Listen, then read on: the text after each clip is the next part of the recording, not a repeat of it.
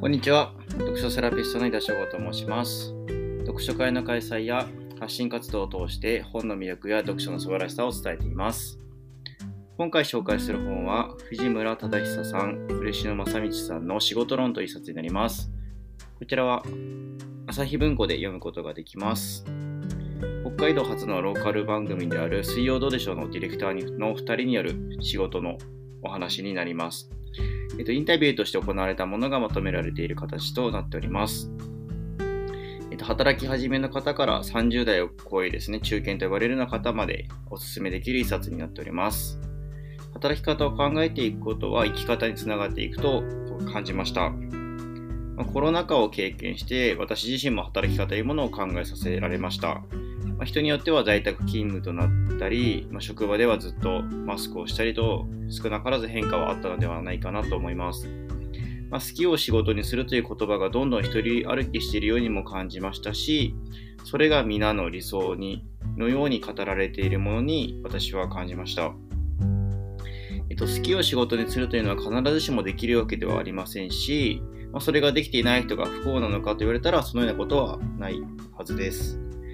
まあ、好きを仕事にしていなくても充実して働くことはできますし、その仕事っていうのはきっと誰かの役に立っているはずです。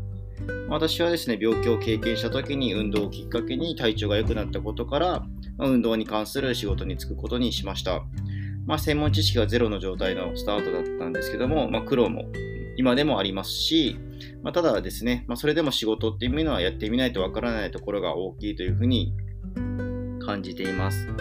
まあ、やってみた結果、趣味の読書の活動がどんどん広がっていき、まあ、今では会社から副業の許可をもらって行っています。まあ、読書セラピストという仕事自体にですね、まあ、利益自体を求めているわけではないんですけども、まあ、どう発展させていこうかなというのはいつも思ってます。まあ、これはですね、まあ、最初から本が好きなので本屋で働こうと思考えてたら、まあ、考えついてはいなかったように思います。まあ、仕事ですとか経験を通して役立てることから、まあ、フィットネスの業界で働くようになり、まあ、趣味を広げていった結果、副業として広げていこうというふうに今はなっています。で、印象に残ったところをちょっとご紹介したいんですけども、199ページにございまして、えっと、ワークライフバランスとか、オンとオフを切り替えるっていうけど、あれは30代前半までなんだろうなと思います。